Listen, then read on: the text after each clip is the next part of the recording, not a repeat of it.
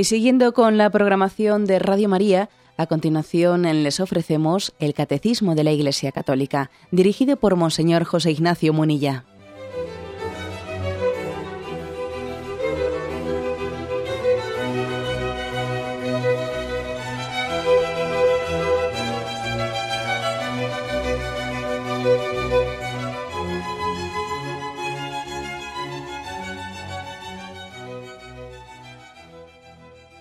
Un cordial saludo a todos los oyentes de Radio María. Un día más, con la gracia del Señor, proseguimos el comentario del Catecismo de nuestra Madre la Iglesia. Habíamos dedicado ya un programa a comentar el punto 2299, con el que se inicia el apartado de el respeto a los muertos. Dentro de la explicación del quinto mandamiento, no matarás, también el, el Catecismo ha reservado aquí tres puntos en concreto para hablar del respeto a los muertos. Continuamos hoy a partir del punto 2300. Dice así, los cuerpos de los difuntos deben ser tratados con respeto y caridad en la fe y la esperanza de la resurrección. Enterrar a los muertos es una obra de misericordia corporal que honra a los hijos de Dios, templos del Espíritu Santo. Y el siguiente punto, el 2301, que también lo vamos a a explicar hoy si podemos, pues lo vamos a leer conjuntamente porque luego las explicaciones pues mezclamos un poco de un sitio y de otro. La autopsia de los cadáveres es moralmente admisible cuando hay razones de orden legal o de investigación científica. El don gratuito de órganos después de la muerte es legítimo y puede ser meritorio. La Iglesia permite la incineración cuando con ella no se cuestiona la fe en la resurrección del cuerpo. como veis, eh, se nos habla en estos dos puntos, 2300 especialmente, de el, respeto a los, a los cuerpos de los difuntos e incluso habla de que el enterrar a los muertos es una obra de misericordia corporal, obra de misericordia. Incluso se, se hace una referencia, ¿eh? la referencia a un texto bíblico de Tobías, que lo vamos a leer. Capítulo primero, versículos 16 y siguientes, ¿no? Dice, en los días de Salmanasar, hice yo muchas limosnas a mis hermanos de raza. Di mi pan a los hambrientos y vestido a los desnudos. Y veía el cadáver de alguno de los de mi raza arrojado extramuros de Nínive, sin darle sepultura. Enterré a aquellos y enterré igualmente a los que mató Senaquerif. Y yo sustraje sus cuerpos y los enterré Senaquerif los buscó sin encontrarlos. Un ninivita fue a denunciarme al rey de que yo los había enterrado en secreto. Cuando supe que el rey tenía informes acerca de mí y que me buscaba para matarme, tuve miedo y escapé. Me fueron arrebatados todos mis bienes. Nada quedó sin confiscar para el tesoro real, salvo mi mujer Ana y mi hijo Tobías.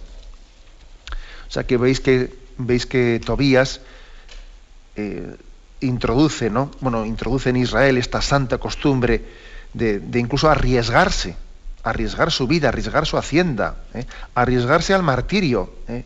para, para poder, vamos, a cambio de tener esa piadosa, esa santa costumbre de enterrar a los muertos, corriendo riesgo su vida, habiendo sido incluso pues, por motivo de, de que el rey allí en Nínive no veía ¿no? con buenas no veía con buenos ojos que se enterrasen a los muertos, sino que eran arrojados extramuros, etc., él corriendo riesgo de su vida realiza esas, esos enterramientos.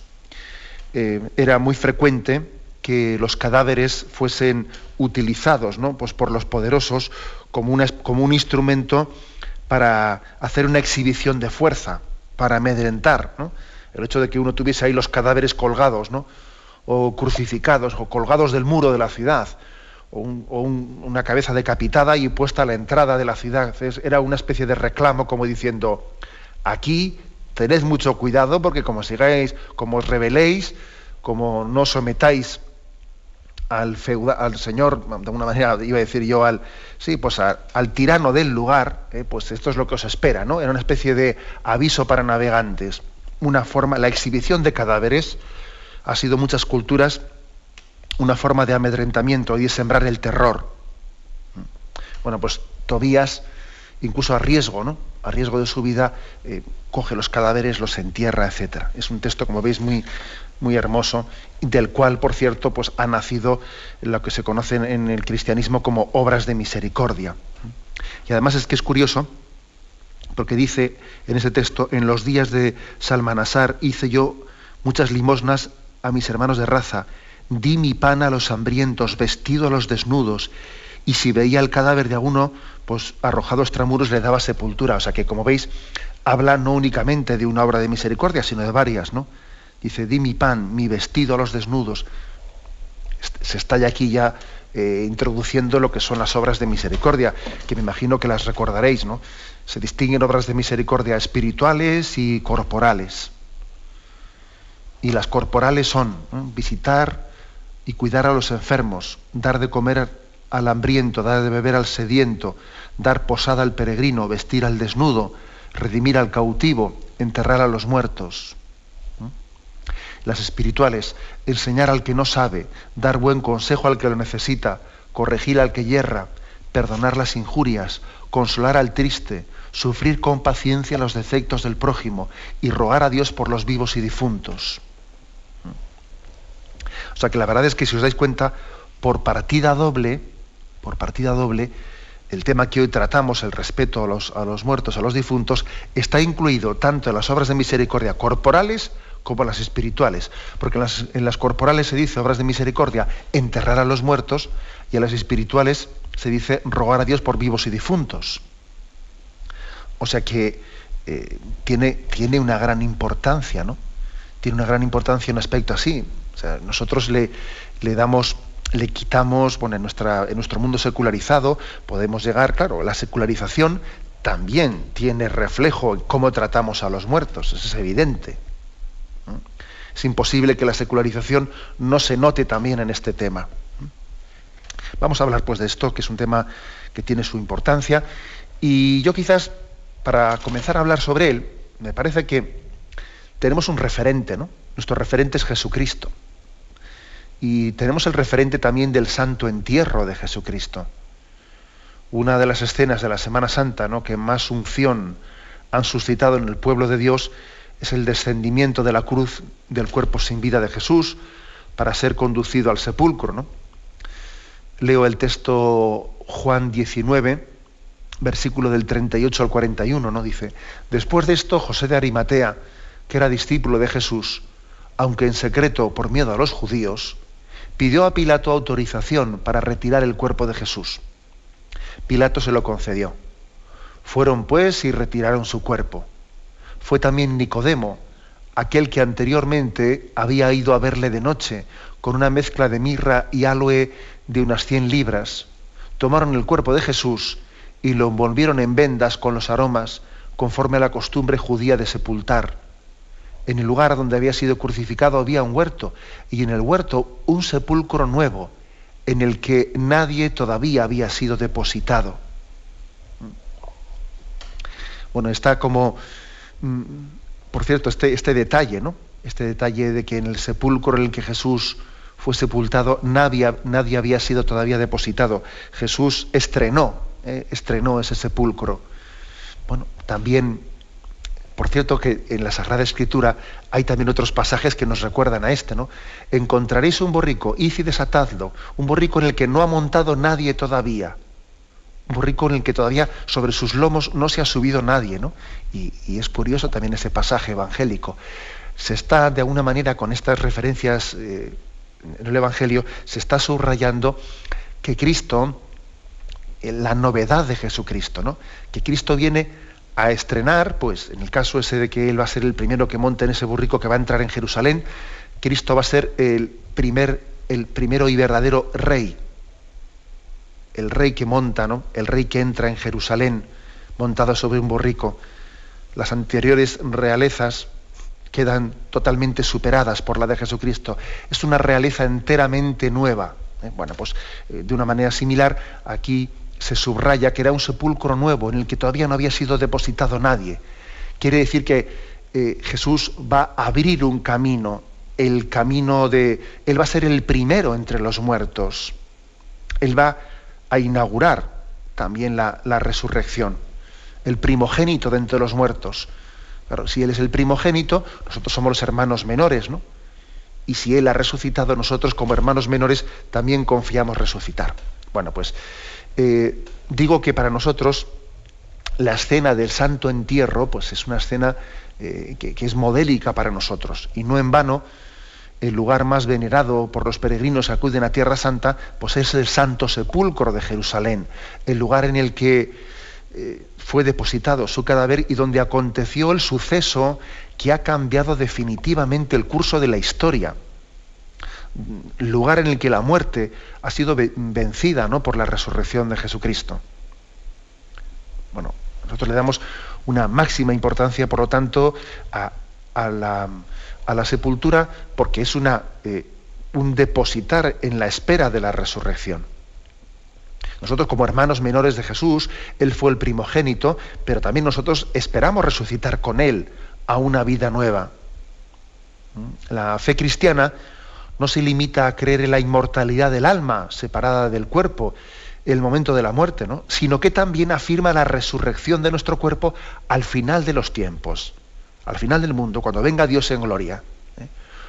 Por ello, la costumbre de enterrar a los difuntos ha formado siempre parte de la expresión cristiana de la fe. San San Pablo, lo dice en la segunda carta a los Corintios, capítulo 15, en una clara referencia al entierro de los cristianos, dice, se siembra un, cuerpo carnal y se resucitará un cuerpo espiritual.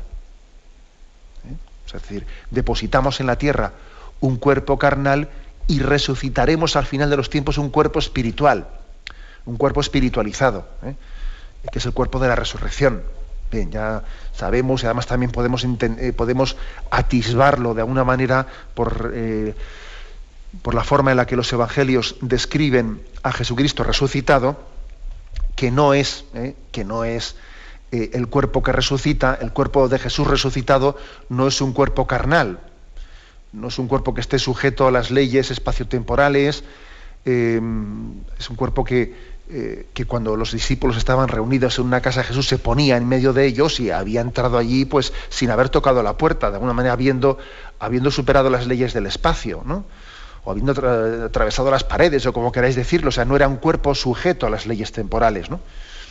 Y de hecho, si él quiso dejarse tocar y palpar, y le dijo a Tomás, toca mis manos, o si les dijo, tenéis un pescado para comer, cuando se apareció allí en las orillas del lago, etcétera, pues no fue pues por el hecho de que su cuerpo, el cuerpo resucitado de Jesús, fuese palpable o porque necesitase comer, no, sino porque él, para sacudir nuestra incredulidad, incredulidad quiso también pues ser visto, palpado, tocado. Él también quiso milagrosamente, ¿no? Tener con nosotros la misericordia de descender a nuestras entendederas, a nuestra capa, que difícilmente los, apóstoles hubiesen podido también dar fe de la resurrección si el Señor no hubiese tenido la misericordia de dejarse ver, tocar, palpar, ¿no? Nosotros los que hemos comido y bebido con Él después de la resurrección, ¿eh? Dicen los apóstoles, el Señor tuvo la misericordia de dejarse tocar y palpar. Bueno, me estoy yendo un poquito del hilo, vuelvo a lo que iba diciendo, que bueno, que evidentemente el cuerpo que resucita no es el mismo, no es un cuerpo carnal, es un cuerpo espiritualizado, pero es el mismo cuerpo. ¿eh? es decir, es el mismo cuerpo, no es un cuerpo distinto. La prueba es que Jesús le dice a Tomás, mira, mira mis llagas, las de los clavos, o sea, es el mismo cuerpo el que, el que había sido depositado en el sepulcro. Un cuerpo espiritualizado, cierto, pero es el mismo, no otro. Luego, luego nosotros los cristianos, tomando pie, tomando pie de esa sepultura y resurrección de Jesucristo, sabiendo que Él es nuestro hermano mayor, que Él es el primogénito, y que nosotros esperamos en la resurrección, tomando, eh, tomando pie de, la resurrección de Jesucristo, pues lógicamente también sepultamos, una tradición cristiana ha sepultado en los cuerpos y ha hecho además de la sepultura un lugar de espera en la esperanza de la resurrección. Un lugar de espera. Recuerdo allí en el cementerio de San Sebastián, desde pequeñito me llamó mucho la atención algunas sepulturas y una en concreto es una sepultura muy bella, muy hermosa en la que están unos ángeles, unos ángeles están en actitud sentados, eh, en, espera, tienen, tienen las trompetas, pues eh, como no, no en sus labios, sino apoyadas eh, en las rodillas, como esperando a que llegue el momento de tocar esa trompeta, el día de la parusía, el día en el que sonarán esas trompetas y el Señor llamará a la resurrección y al juicio final. ¿no? Bueno, por lo tanto, esta es la fe cristiana en la resurrección tomamos el santo sepulcro, la santa sepultura de Jesucristo y su resurrección como el modelo y la, en base al cual esperamos, esperamos participar de esa victoria plena de Jesucristo. Tenemos un momento de reflexión, continuamos enseguida.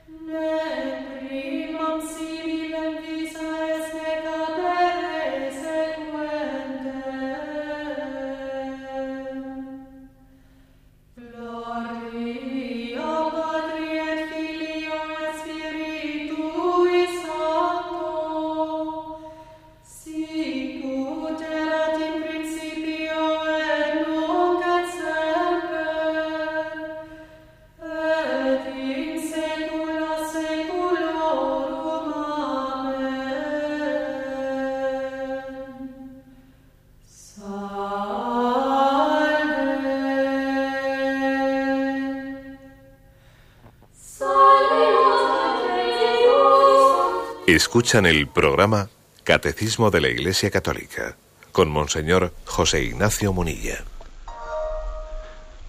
Continuamos comentando este punto 2300 sobre el respeto a los muertos y sobre la obra de misericordia también de enterrar a los muertos, de la que nos habla en este día, en este punto del catecismo. Desde los inicios del cristianismo, eh, los seguidores de Jesús, pues hemos mantenido la costumbre de dar en tierra a los cadáveres como signo de fe y esperanza en la resurrección. Y de hecho las catacumbas en las que se refugiaban los cristianos perseguidos por los romanos no eran sino galerías subterráneas donde se enterraban a los difuntos y allí se reunían los cristianos en aquellos lugares llenos de tumbas para celebrar la Eucaristía. En el momento presente, pues con una lógica aplastante, porque las cosas son así, en la medida en que se extiende entre nosotros la secularización y una especie de nuevo paganismo, entra en crisis la costumbre del santo entierro cristiano. está entrando en crisis ahora en la medida en que perdemos esa fe, ¿no? Esa fe eh, católica, ¿no? Por ejemplo, pues con el tema de aventar las cenizas. ¿eh? La Iglesia Católica no se opone a la incineración de los cadáveres, ¿no? Porque al fin y al cabo eh, la incineración de los cadáveres pues no hace sino adelantar en el tiempo el proceso natural de descomposición que al final, pues eso, ¿no? De polvo eres y en polvo te convertirás. Bueno, pues la incineración, de una manera artificial, ciertamente, pero bueno, adelanta ese proceso, ¿no? por lo tanto, la Iglesia no, dice nada en contra. En este punto 1300, perdón, 2301 dice, ¿no? La Iglesia permite la incineración cuando con ella no se cuestiona la fe en la resurrección del cuerpo. Bueno, es decir, una cosa sería pues, hacer un rito de incineración así con ritos paganos y con un, como un signo de no creer en nada. Bueno, bien, podría ser hecha la incineración con una intención incrédula, ¿no? Pero bueno, fuera de esa intencionalidad, el hecho en sí mismo de la, eh, de la incineración, la Iglesia dice que no, le obsta, ¿eh? no obsta nada en contra. ¿no? Sin embargo, fijaros, otra cosa distinta es esa costumbre bastante extendida de esparcir las cenizas de los difuntos, que si en montes, en ríos o en donde sea, ¿no? o en un lugar que sea especialmente significativo para la memoria del difunto. Bueno, pues, ¿por qué habríamos eh, de dar un destino distinto a las cenizas del que damos al cadáver? Oye, si, si enterramos el cadáver, lo lógico también es enterrar las cenizas, ¿no? Enterrar a los muertos es una obra de misericordia corporal que se ha de aplicar indistintamente al enterramiento tradicional del cuerpo o al cuerpo incinerado, eso es lo de menos, pero lo, lógico es enterrar las cenizas. ¿eh? Bien, no creo, no quiero, no, no quiero con esto causar ningún suplicio de conciencia a algún oyente que, que me esté escuchando y que diga, anda, pues yo, pues yo esparcí las cenizas y ahora pues me quedo interiormente. No, vamos a ver, no, no, no, vas, no es que sea, ¿eh? no es que sea pues eh, algo que imposibilite la resurrección ni nada por el estilo. ¿eh? Entendemos, o sea que cuando alguien en su vida ha podido cometer un error como este, pues tampoco lo digo para que se quede interiormente destrozado, ¿eh? que igual también en base, por motivo un poco de ignorancia, etcétera, se ha podido cometer errores en la vida. Pero desde luego sí que le llamaría a quien, a quien, bueno, a quien haya procedido por ignorancia, por lo que fuera de esa manera, a que esté muy vigilante muy vigilante para el hecho de que falte un lugar, falte una tumba, falte una referencia visible, ¿no? Pues bueno, pues eso él lo complemente con una oración por ese difunto, porque es más fácil perder la memoria también de quien no hemos conservado un lugar donde, donde rezar por él, etcétera. Bueno, pues la liturgia de las exequias cristianas es muy elocuente ¿eh? cuando reza en el momento que se incensa se inciensa pues los restos, el cadáver, ¿no? Se dice, estos sus despojos fueron templo del Espíritu Santo, se dice allí, y están llamados a ser por la resurrección piedras vivas de la Jerusalén celestial. ¿Mm? En consecuencia, los cristianos enterramos a los difuntos en un lugar santo, en el cementerio. La palabra cristiana es una palabra cristiana, ¿eh? cementerium, que significa literalmente dormitorio. Es impresionante ver cómo el cristianismo ha tenido tal fuerza, o sea, es una visión de la vida que es capaz mm, de cambiar costumbres paganas. Y en su momento el cristianismo no solamente introdujo ¿no? pues la costumbre del enterramiento, sino que cambió de nombre, le cambió de nombre al lugar donde los paganos allí depositaban eh, los, muertos. ¿no? Y si antes se le llamaba necrópolis, que necrópolis es la ciudad de los muertos, nosotros le llamamos cementerium, cementerio, dormitorio. Porque la palabra necrópolis no tiene ninguna esperanza de nada. La palabra cementerium, dormitorio, sí, porque en el dormitorio se duerme y después de dormir se despierta. Al despertar, Señor, me saciaré de tu semblante, dice el Salmo. Al despertar me saciaré de tu semblante. Por eso los cuerpos incinerados, pues mira, tienen también que tener su lugar en los cementerios y en algunos lugares se suele específicamente hacer los columbarios, que se le llama, los columbarios que son pues una especie de nichos pequeños para las cenizas, ¿no? Aunque evidentemente también pueden las cenizas depositarse en las tumbas familiares o en las fosas comunes, que el hecho de que haya fosas comunes no es ningún problema tampoco, ¿no? Teológico, ni, vamos, ni, ni tampoco algo que nos impida ir a, rezar en un sitio concreto, ¿no? Fijaros que la historia de la Iglesia ha habido también carismas, y los hay, carismas, pues de, enterramiento. Hay cofradías que en sus estatutos tienen también el enterrar, el enterrar eh, a pobres que no tienen dinero para la sepultura órdenes religiosas que también son de enterradores. Lógicamente, en estos carismas también se suele unir la oración por los difuntos, también la oración por las almas de purgatorio. Está unido esto a lo otro. ¿no? Bueno, pues digo que, que la medida en que nos secularizamos y va avanzando el paganismo, entra también en crisis eh, la costumbre cristiana del enterramiento. He puesto el ejemplo ese de, cómo se ha introducido aquí por la puerta atrás lo de aventar las cenizas. O pongo otro ejemplo, más duro, si, me permitís, ¿no? el tratamiento que se da de los, de los fetos, de los abortos, de tantísimos abortos, ¿no? Es impresionante, ¿no? De cómo el gobierno español se ha hecho, eh, se ha hecho un real decreto regulando la sanidad, la sanidad mortuoria por el que los fetos abortados hasta siete meses pues ya no son considerados restos humanos, ¿no? De modo que se, son tratados como residuos biosanitarios, ya no como cadáveres humanos, sino como residuos biosanitarios. Y en la práctica, ¿esto qué es lo que supone? Pues que los fetos de las clínicas abortistas no son conducidos a la funeraria, sino a un vertedero sanitario. Qué fuerte es esto, ¿no?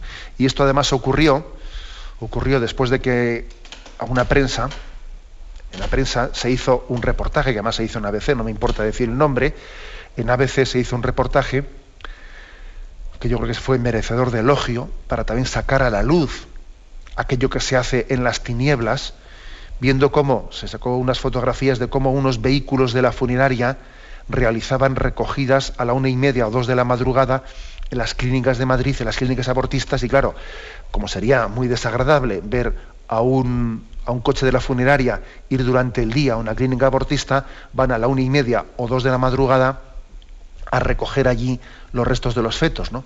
Como el periódico en cuestión sacó ese reportaje fotográfico, entonces sacó a la luz lo que se hacía en la clandestinidad, dejando patente que ya hay cadáveres, que, ¿cuál fue la solución? Pues la solución fue esa, ¿no? Pues entonces coge el gobierno y saca un real decreto en el que a partir de ahora ya a esos fetos no les consideramos cadáveres humanos, los consideramos residuos biosanitarios y entonces pues ya no hay cadáver y ya no hace falta que vaya ningún coche a recoger nada, ¿no?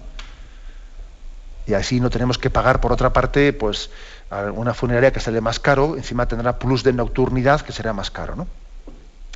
Es decir, que a los inocentes se les niega el derecho a la vida, no únicamente a la vida, sino que también se les niega el derecho a un entierro digno. No nos basta con matarles, sino que pretendemos borrar cualquier signo de su existencia. ¿Mm? Curiosamente, algo muy parecido que lo que tuvo lugar en Auschwitz ¿no? y en otros campos de concentración de Alemania nazi, donde donde, claro, eh, se, tenía que borrar cualquier vestigio e incinerar, incinerar los cadáveres de los judíos o de los demás presos que allí eran, eran exterminados. También nuestra cultura hace esto. Ya sé que estoy diciendo palabras duras, pero es que pienso que si callo y no digo esto, pues también pecamos de ocultar una realidad. ¿no? Eh, en consecuencia, ¿no? insisto que que nos, está diciendo la, vida real, nos está diciendo que el santo entierro eh, fue una obra de misericordia introducida por el cristianismo y que, bueno, es verdad que también en otras culturas se enterraba, mm, no siempre, no sistemáticamente como el cristianismo, pero a veces sobre todo por razones sanitarias. Bien, pero es que el cristianismo no entierra por razones sanitarias, que también son importantes, ¿no? sino que entierra por razones de respeto al cuerpo, de respeto, de, un sentido de, una conciencia de que, de que estas son las reliquias, ¿no? son las reliquias, son las arras ¿eh? de lo que será la, la resurrección. Fijaros cómo tenemos también la santa, la piadosa costumbre de besar las reliquias de un santo, porque como sabemos, que ese santo, su alma está en el cielo, besamos los restos, su reliquia, el día de la fiesta del santo, porque estamos besando de alguna manera eh, una, especie de, de, signo de lo que va a ser la resurrección. Ese, ese cuerpo de ese santo va a resucitar y estará en el cielo junto con su alma, que ya está en el cielo glorificada, pero está en el cielo a falta de, de unirse con su cuerpo. Con su cuerpo. Tengamos un momento de reflexión y continuamos enseguida.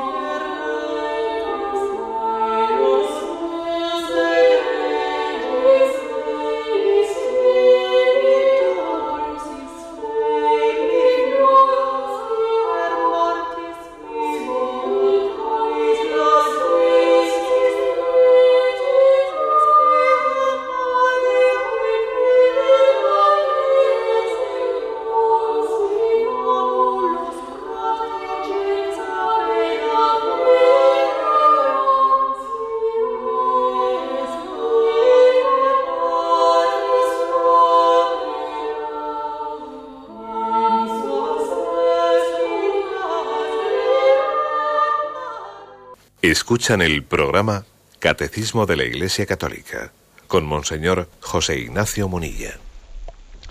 Continuamos con el comentario del punto 2300 y 2301, el respeto a los muertos y también el deber cristiano de dar sepultura y de tratar con respeto a, los que, a lo que son nuestros despojos, pero que están llamados a participar también de la, de la resurrección.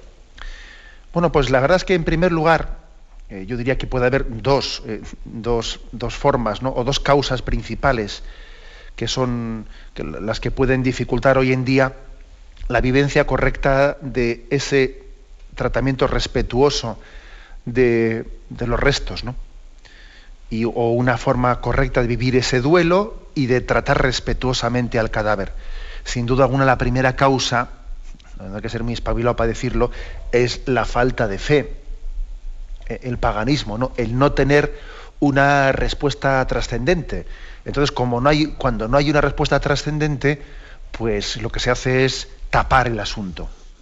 Taparlo, que no nos enteremos, incluso a veces a los niños se les cuesta, se les cuenta tonteritas. Mira, el abuelo está en aquella estrellita de ahí arriba y entonces no se da una respuesta al niño eh, clara de, cuál es nuestra fe en el más allá de la muerte. ¿eh? El abuelo está en una estrella, o eh, por supuesto al niño se le quita de casa para que no vea nada, eh, la, enfermedad se oculta, a veces con la excusa de una cierta profesionalización de unos servicios profesionales, pues la muerte desaparece de nuestro hogar, eh, no tiene lugar, por supuesto, pues en el ámbito hogareño y, en un hospital, pues con una, con una especie de anonimato tremendo en el que eh, no siempre se le permite a la familia, o no siempre la familia opta por pedir también tener un acompañamiento directo, sino que pues delegamos, delegamos en otras personas. O sea, existe el paganismo, la falta de fe, muchas veces se, se proyecta en el tapar el asunto que la muerte es algo anónimo y luego los temas que hemos tratado en días anteriores de una especie de pues lo que podemos llamar eh, pues unas dormiciones ¿eh? unas aplicaciones de eutanasia solapadas unas dormiciones eh, innecesarias a los que no son necesarias, ¿no? sino que es una especie de que no se dé cuenta que él se va a morir. Venga, pues le, le dormimos, etcétera, y aquí no se entera nadie, tapamos las cosas. Incluso también la misma forma de afrontar, eh, hoy, en día se ha, se ha, casi institucionalizado, ¿no? El hecho de que eh, a la hora de afrontar eh, pues la falta de un ser querido, lo primero que hacemos es recurrir a un psicólogo, ¿no? O a alguien que nos dé, pues, no una, una respuesta de sentido, de sentido, ¿no? A la ausencia de un ser querido, sino alguien que me ayude a no agobiarme, ¿no? Sobre todo quizás con una cierta medicación que me, que me permita también superar eh, la angustia interior. Y entonces, ¿qué es lo que hacemos con todo esto? Bueno, pues no dar, no afrontar el problema, sino intentar no agobiarnos con él. No darle una respuesta de sentido, ¿no? Pero que no me agobie, que no sufra, ¿no? Intentar aliviar el sufrimiento, pero sin, sin afrontarlo, sin afrontarlo. Por supuesto, os podéis imaginar que yo no estoy con esto queriendo decir que, la labor de un psicólogo eh, no, puede ser positiva, acompañando a alguien que tiene un duelo difícil, ni tampoco estoy diciendo con esto de que incluso una persona que vive un grado de angustia muy grande no puede necesitar una medicación. No estoy diciendo esto, pero estoy diciendo que globalmente considerado, claro que hay una cultura en la que a falta de, de una respuesta de sentido última, eh, tapa el problema y no sabe cómo afrontarlo. Es el tapar de una forma y otra, ¿no? O sea, que esta es, por lo tanto, la, primera causa de que no sepamos tratar con respeto a los muertos, acompañarles, etcétera, porque lo que queremos es quitarlos de medio rápidamente. En segundo lugar, y os va a extrañar quizás esto que voy a decir, pero creo que también tiene, tiene eh, su razón de ser, hay también algunos errores teológicos que son también causa de no tratar adecuadamente los cuerpos o no, tener un duelo eh, adecuado, etc. Hay errores teológicos que confunden la inmortalidad del alma con la resurrección del cuerpo. Hay errores teológicos que vienen a decir que bueno, pues cuando, cuando alguien ha muerto ya ha resucitado. Entonces el cuerpo no es que haya que esperar a que resucite al final, no, no, él ya ha resucitado ya. Y por ahí a veces escuchas cosas que no son correctas, ¿no? Estamos en un funeral, se dice, estamos aquí para celebrar la resurrección de nuestro hermano. Hombre, la resurrección de nuestro hermano no tiene lugar hasta al final de los tiempos. ¿eh? Entonces, cuando se dicen cosas de estas, equivocadamente, erróneamente, ¿no? Y se confunde la inmortalidad del alma, ¿no? Con la resurrección que tendrá lugar al final de los tiempos, pues claro, eh, es que entonces eh, es difícil que ese cuerpo sea tratado con el, respeto debido y sea enterrado también con ese sentido de esperanza de la resurrección final. O sea que ojo, ¿eh? están también difundidos entre nosotros algunos errores teológicos que tenemos que desenmascarar. Cuando la liturgia de la Iglesia en esto es muy clara, cuando entierra eh, a un hermano nuestro, habla de que vive, porque, porque su alma es inmortal, pero a la, resurrección siempre se refiere en futuro y resucitará al final. Es un error muy grande decir, no, claro, como, como el más allá de la muerte no hay tiempo, pues entonces él ya ya ha resucitado. No, eh, no, señor. La tradición, eh, la teología católica siempre habló de que existe un, una forma de tiempo también el más allá de la muerte. Solamente Dios está fuera del tiempo plenamente. Nosotros, de alguna manera, tenemos, eh, hay un antes y un después, también para nuestros seres queridos que están más allá de la muerte. Eh, que, han, atravesado el umbral de la muerte. Hay un tiempo, por ejemplo, las almas que están en el purgatorio tienen un antes de ser purificadas y un después de ser purificadas, o tienen un estado de purificación que es más corto o más largo. Necesitan, es decir, por lo tanto, no digamos con tanta ligereza eso de que como el más allá de la muerte no hay tiempo, pues entonces cuando uno muere ya resucita. No, no, eso, eso es eh, totalmente ajeno a la tradición católica. Y además, el mejor caso es el de Jesucristo, que resucitó al tercer día. Luego hubo eh, tres días, eh, esos tres días, parte del Viernes Santo, eh, el sábado santo entero y la parte del domingo, en el que Jesús todavía no había resucitado. O sea, luego, el caso más concreto es el de Jesucristo. Esos tres días de Jesucristo son los que corresponderán en nuestro caso concreto, a los años o los siglos hasta la resurrección final. ¿eh? Luego, este error teológico también hace daño de cara a tratar adecuadamente el respeto a los muertos. Y luego también a esto se añaden otra cosa, que otras consideraciones que yo creo que igual pueden ser ya más, eh, bueno, pues más secundarias que estas que he dicho, ¿no? que es el motivo de la falta de fe, la falta de sentido o estos errores teológicos. Pero también hay otras cosas, ¿no? A veces, por ejemplo, vemos que los cuerpos de los difuntos son también manipulados por nuestras ideologías. A mí me suele llamar poderosamente la atención como a veces, pues en, los, eh, cuando vemos esos entierros de, de ciertos fundamentalistas islámicos o terroristas islámicos que a veces son convertidos en, en panegíricos de exaltaciones del terrorismo, ¿no? Eso todavía me parece terrorífico que, se, se, utilice ¿no? un entierro o que se utilice el cuerpo de un difunto todavía para exaltar su, ideología ¿no? y para hacer ahí una reivindicación política. Madre mía, dejemos el cuerpo tranquilo y, no, hagamos todavía, no nos sirvamos de él para hacer todavía una especie de panegírico de los pecados del difunto, que es el colmo ya. En nuestra cultura, a veces solemos hacer de, solemos convertir ese duelo, el duelo de los difuntos, en un recuerdo melancólico. ¿eh? En un recuerdo melancólico. Ala, a leer poesías y más poesías, ¿no? Parece que el cadáver de un difunto, a veces, cuando nos falta fe cristiana, es una especie de un, un punto de encuentro melancólico. Ahora vamos a tener con él detalles de recuerdos. En toda su vida no nos hemos acordado de él y ahora estamos aquí mm, pues acordándonos melancólicamente de él, ¿no?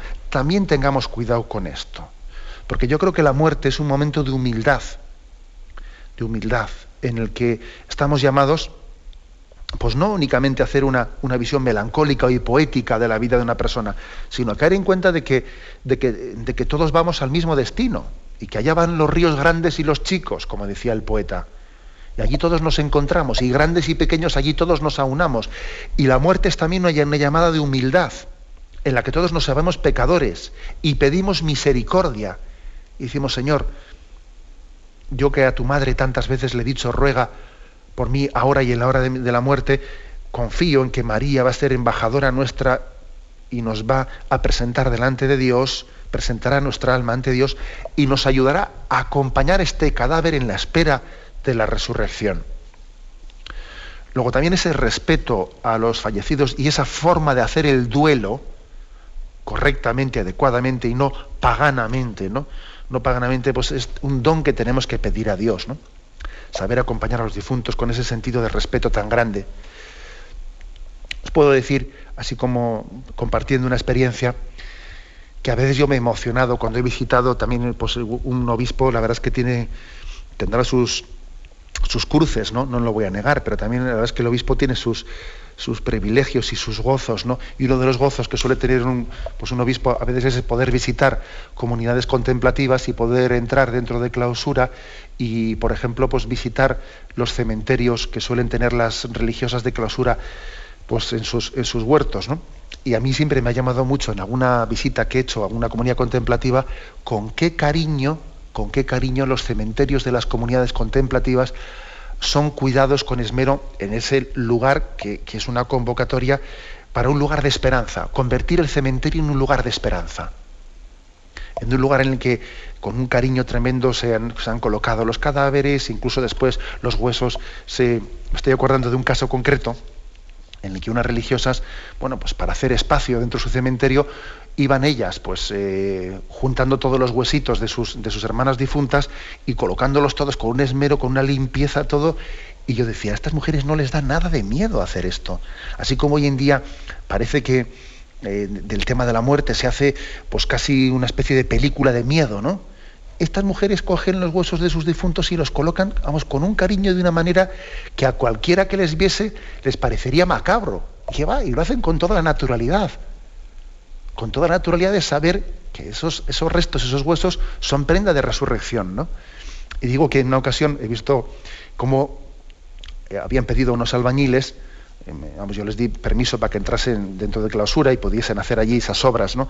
en el cementerio, pero llegados, llegados a ver los huesos, etcétera, los albañiles, unos hombres, unos hombrones hechos y derechos, no se atrevían. Eh, pues por sus miedos y por sus, sus, cosas, ¿no? No se atrevían a coger esos huesos y ahí ves tú a las religiosas sin ningún tipo de miedo ni de remilgos, coger todos los, huesos, etcétera, y colocarlos con un cariño tremendo cuando esos hombrones pues se tiemblan de miedo por supersticiones y cosas, ¿no? O, acordaros de que, esto es un, dato comprobable, ¿eh? que a mí me lo contó un contratista, cuando las ciudades rodean algunos cementerios, los pisos, los pisos que se venden cercanos o, que dan la ventana a los cementerios, los contratistas tienen que vender más baratos esos pisos, o sea, pierden valor en el mercado por una especie de miedo que existe a vivir en una casa cuya ventana da al cementerio. Entonces, fijaros, fijaros qué tipo de reacciones hay, ¿no? Cuando no tenemos fe o nos paganizamos, o de estas religiosas que, ven aquel cementerio en el lugar donde están depositadas sus hermanas y ellas van a ser depositadas como un lugar de espera en la resurrección de esperanza auténtica y de cariño y de expresión de amor, ¿no? Es impresionante, comparo esto con lo, con de eh, el valor de los pisos que me decía aquel contratista junto a los cementerios y digo, hay que ver la falta de fe, hasta qué punto nos esclaviza a miedos, hace que seamos menos libres y nos deshumaniza. ¿no? Por eso la fe cristiana es una fe liberadora, liberadora, porque nos libera también, fijaros, del miedo, del miedo a la muerte y, nos da una clave de esperanza frente a él. Hemos explicado pues, estos dos puntos, el 2300, 2301. No me, no me alargo en el 2301, en esto que dice que es lícita la autopsia de los cadáveres o también la donación de los órganos después de la muerte que es legítima, hasta puede ser meritoria, no me detengo aquí a explicarlo porque ya lo hicimos de alguna manera pues en el punto 2296, todavía muy reciente, cuando se hablaba de la legitimidad del trasplante de órganos. Bien, si, si allí se hablaba de que es legítimo el trasplante de órganos entre vivos, pues lógicamente también es legítimo la, donación de órganos después de, después de la muerte. Y porque no, tenemos una visión de la resurrección tan materialista, tan crasa, de porque un órgano, un órgano de alguien que ha fallecido se le, se le esté trasplantando a otra persona, eso no es ningún problema para Dios, como os podéis imaginar en la resurrección. ¿no? Por eso también es otra obra de misericordia, la donación de órganos. Sí, por supuesto, es una obra de misericordia. Tal es nuestra fe cristiana, ¿no? Que nos libera de esclavitudes y que nos llena de esperanza en la esperanza de la resurrección. Lo dejamos aquí y damos paso a la intervención de los oyentes. Podéis llamar para formular vuestras preguntas al teléfono 917 107 700. 917 107 700.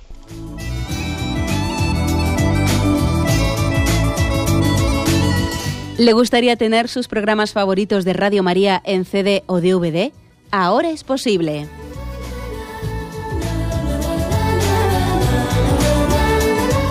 Le sugerimos que primero se informe en qué formato de audio lo puede escuchar en su equipo, DVD o CD, teniendo en cuenta que no todos los lectores de CD pueden reproducir el formato digital MP3 en el que enviamos nuestros programas. Y luego, si quiere en su casa esos programas que tanto le gustan, solo tiene que escribir una carta a Radio María, Paseo Lanceros 2, primera planta 28024, Madrid, indicando si lo quiere en CD o DVD y cuántos programas. También le rogamos que escriba su nombre, dirección y no se olvide de facilitarnos un teléfono de contacto para cualquier duda que nos surja.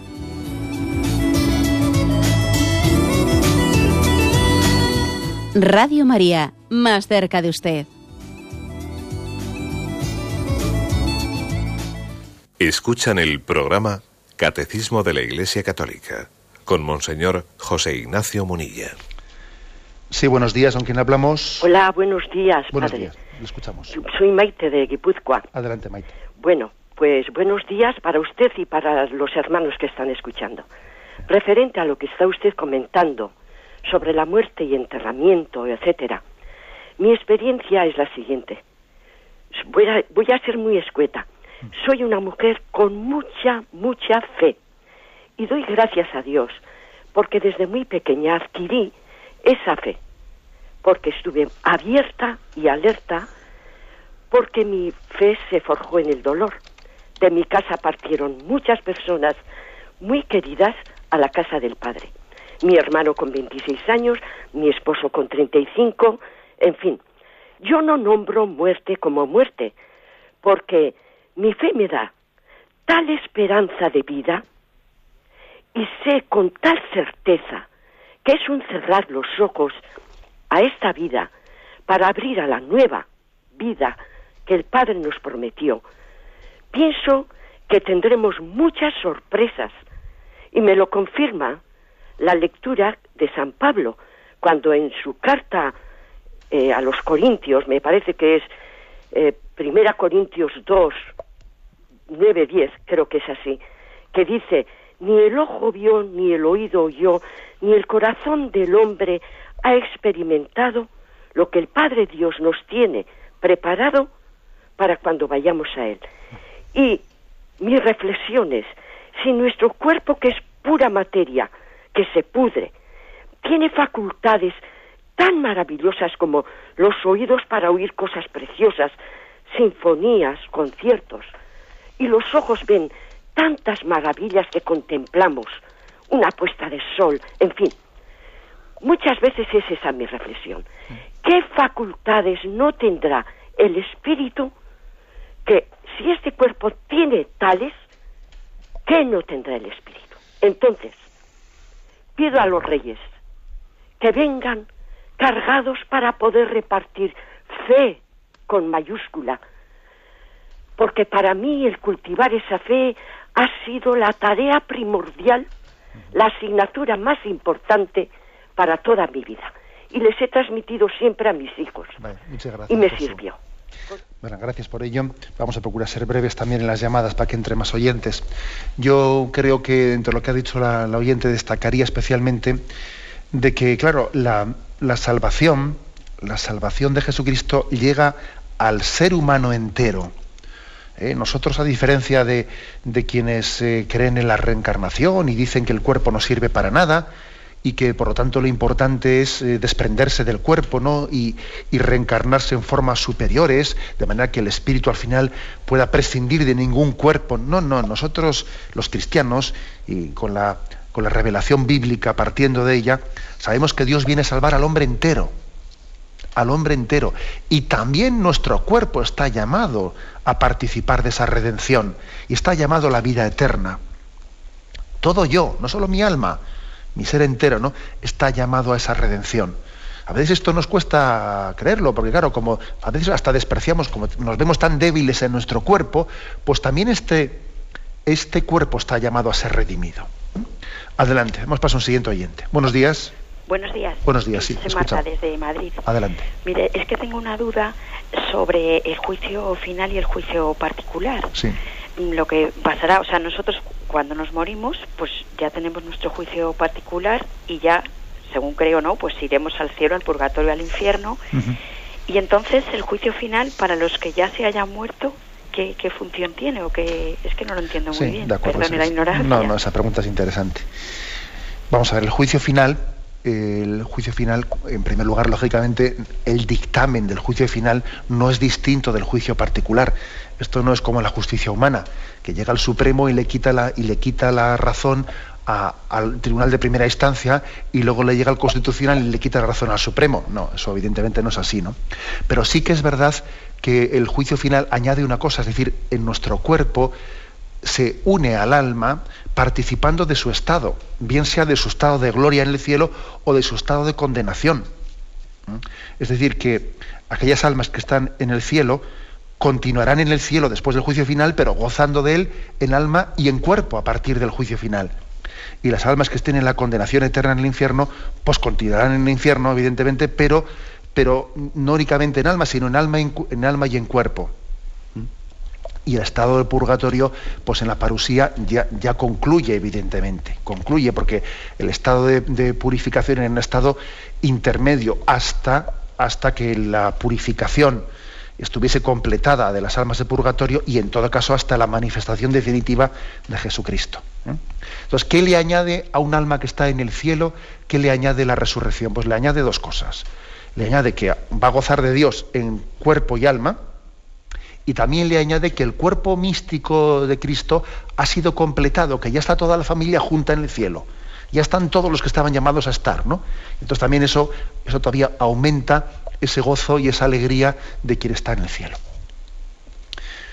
Damos paso a una siguiente llamada. Buenos días. Buenos días. Buenos días, sí, Soy Matilde de Cádiz. Adelante, Matilde. le quiero decir, mm, gracias primero, y después mi padre murió, tenía yo 11 años y estaba muy enfermo, cuatro años, mm, le daban la Sagrada Comunión hasta cuando no tenía conocimiento, cosa que me, me sigue alegrando ahora que tengo 68. Mire, mm, mm, una tía mía, un poco antes, tendría yo 10 años, me dijo, tu padre sepa a morir. No me arrepiento, y además lo digo, lo que usted ha dicho, de que hoy, hoy se tiene miedo, eh, y como yo he sido maestra y tengo mm, tropiezo con muchas personas, ¿no? Pues mm, le, le, doy, le doy en ese sentido. Pero le quiero, mm, se me ha venido, yo ayudo en la biblioteca del seminario de Cádiz y allí me encontré ordenando algo que a, ver si se lo mando con otras cosillas más. La protección de los huesos en el puerto de Santa María en el siglo XVII que era, mm, mm, había peste, las pestes famosas que hubo, ¿no? Sí. Y, y entonces, estos que, que después eh, fueron, fueron los, los que comienzan cofradías, ¿no? Para ayudar, pues iban a la playa a recoger, a recoger los restos y los huesos y hacían procesiones para enterrarlo. Es bellísimo, porque está sacado de la historia, ¿no? y, y, es bellísimo. Y yo siempre pienso, porque nuestro obispo don Antonio y muchos sacerdotes van a las playas cuando, cuando llegan, ustedes lo saben también, cuando llegan los que mueren en, en, en, las pateras. y, y, y, escuchando, pues me he ido, he ido recordando esto. y, y también pues mi, de mi abuelo y del abuelo de mi abuelo tengo preciosidades sobre la sobre lo que querían a la muerte y, y lo último que mi abuelo está enterrado con la cruz y la palabra espero. Pues muy bien, nos quedamos, con, nos quedamos con ese testimonio que su abuelo está enterrado con la cruz y con la palabra espero. ¿eh? Es una hermosísima palabra para, para que se ejerza de epitafio, epitafio de una persona. Espero. Esa es nuestra esperanza en la resurrección. ¿no? La verdad es que voy a concluir con dos frases que estos días leían de Santa Maravillas de Jesús que hacían referencia a la muerte. Decía ella, pronto Señor nos veremos en tu casa solariega. Y también decía ella, la muerte no es más que echarse a ciegas en los brazos de Dios. Eh, vamos a pedirle esta gracia, eh, la gracia de, vivir ese misterio de la muerte común, ponernos en manos, ¿no? Echarnos a ciegas en, brazos de Dios. Si nos echamos a ciegas en manos de un desconocido, nos daría miedo. Pero si nos echamos a ciegas en manos de alguien del que, en el que confiamos plenamente, pues entonces descansamos en él como un niño en brazos de su madre. Espero, pues, ¿eh? espero, hagamos de, de esa palabra el epitafio de nuestra sepultura. Me despido con la bendición de Dios Todopoderoso, Padre, Hijo y Espíritu Santo. Alabado sea Jesucristo.